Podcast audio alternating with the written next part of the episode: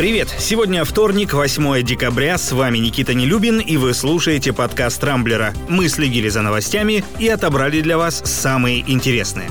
Россия так и не смогла полностью заменить санкционные продукты собственными. По крайней мере, об этом говорят данные исследования Национального рейтингового агентства, о котором накануне писала газета «Коммерсант».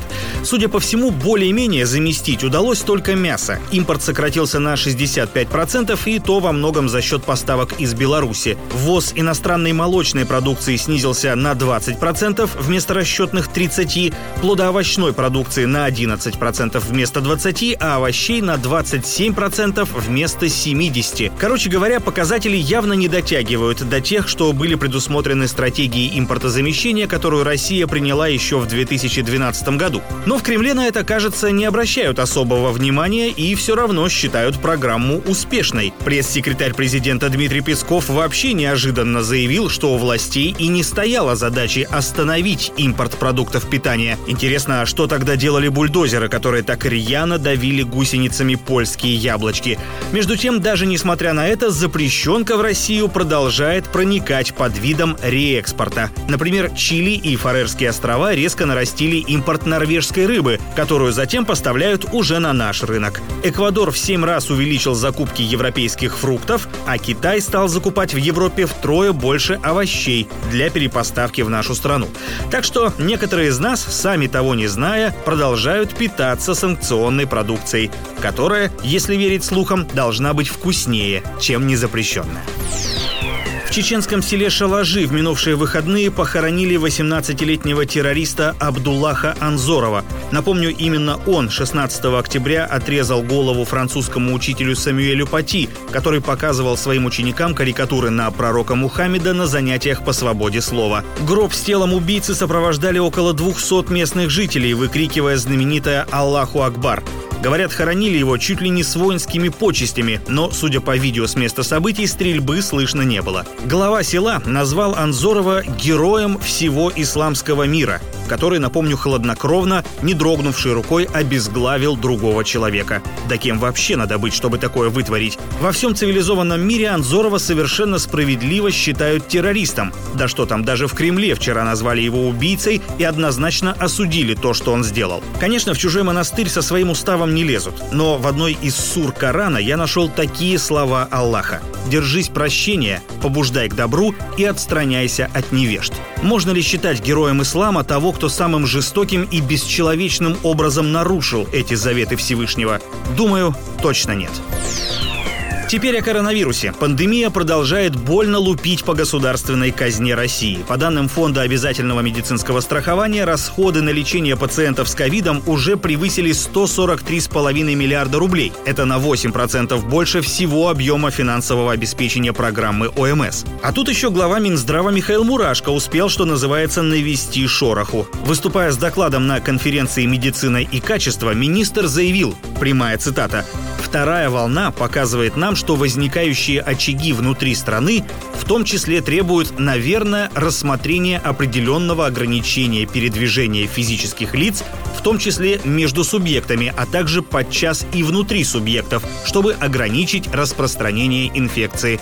Конец цитаты. Перевожу с чиновничьего на русский. Учитывая, насколько серьезная в стране обстановка с пандемией, не исключено, что придется ограничить перемещение россиян как внутри регионов, так и между ними. Помощник главы Минздрава Алексей Кузнецов в беседе с РБК заявил, что слова министра здравоохранения были вырваны из контекста, и ничего подобного Мурашко, мол, не предлагал. Интересно, а как же еще тогда расценивать то, что он сказал? Оставим это на совести чиновников, хотя многие россияне вполне логично напряглись. Особенно те, кто запланировал уехать куда подальше на предстоящие новогодние праздники. Впрочем, все еще может и обойдется. В России со вчерашнего дня началась массовая вакцинация. Пока что прививки ставят врачам, учителям и соцработникам. Сегодня правительство должно утвердить правила доставки вакцины в регионы, после чего препарат станет доступен уже повсеместно. А вот сдавать купленные билеты или нет, это вы решайте сами.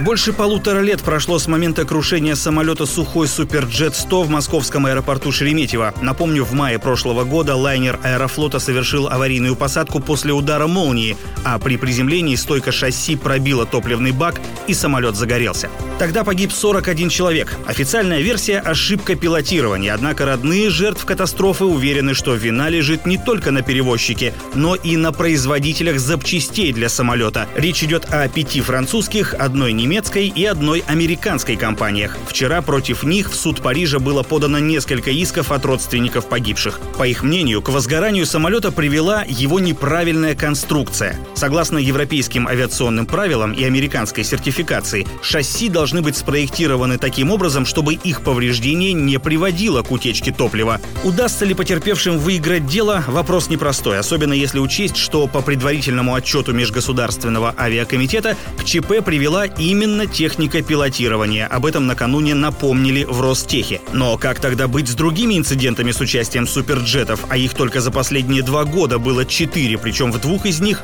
тоже из-за шасси. Да и опытные пилоты в один голос заявляют, что это не самолеты, а чуть ли не консервные банки. Обо всем этом в госкорпорации почему-то умолчали.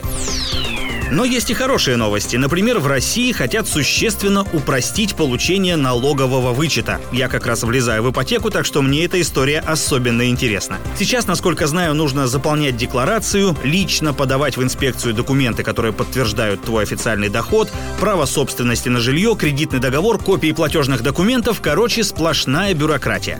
Однако Минфин предложил уже с нового года сделать процесс оформления налогового вычета намного проще. Достаточно будет подать только электронное заявление, которое автоматически сформируется в личном кабинете налогоплательщика на сайте ФНС. Дальше все сделает автоматизированная система, которая сама соберет необходимые данные. Убиваются два зайца. С банков и с налоговой снимается бумажная нагрузка, а нас с вами избавят от необходимости простаивать в многочасовых очередях. Не думал, что скажу, но в кои-то веки наше правительство правительство сделало что-то хорошее. Главное, чтобы очередная инициатива по цифровизации нормально заработала, а то знаем мы, как у нас это обычно происходит. На этом пока все. С вами был Никита Нелюбин. Не пропускайте интересные новости, слушайте и подписывайтесь на нас в Google подкастах и CastBox. Увидимся на rambler.ru. Счастливо!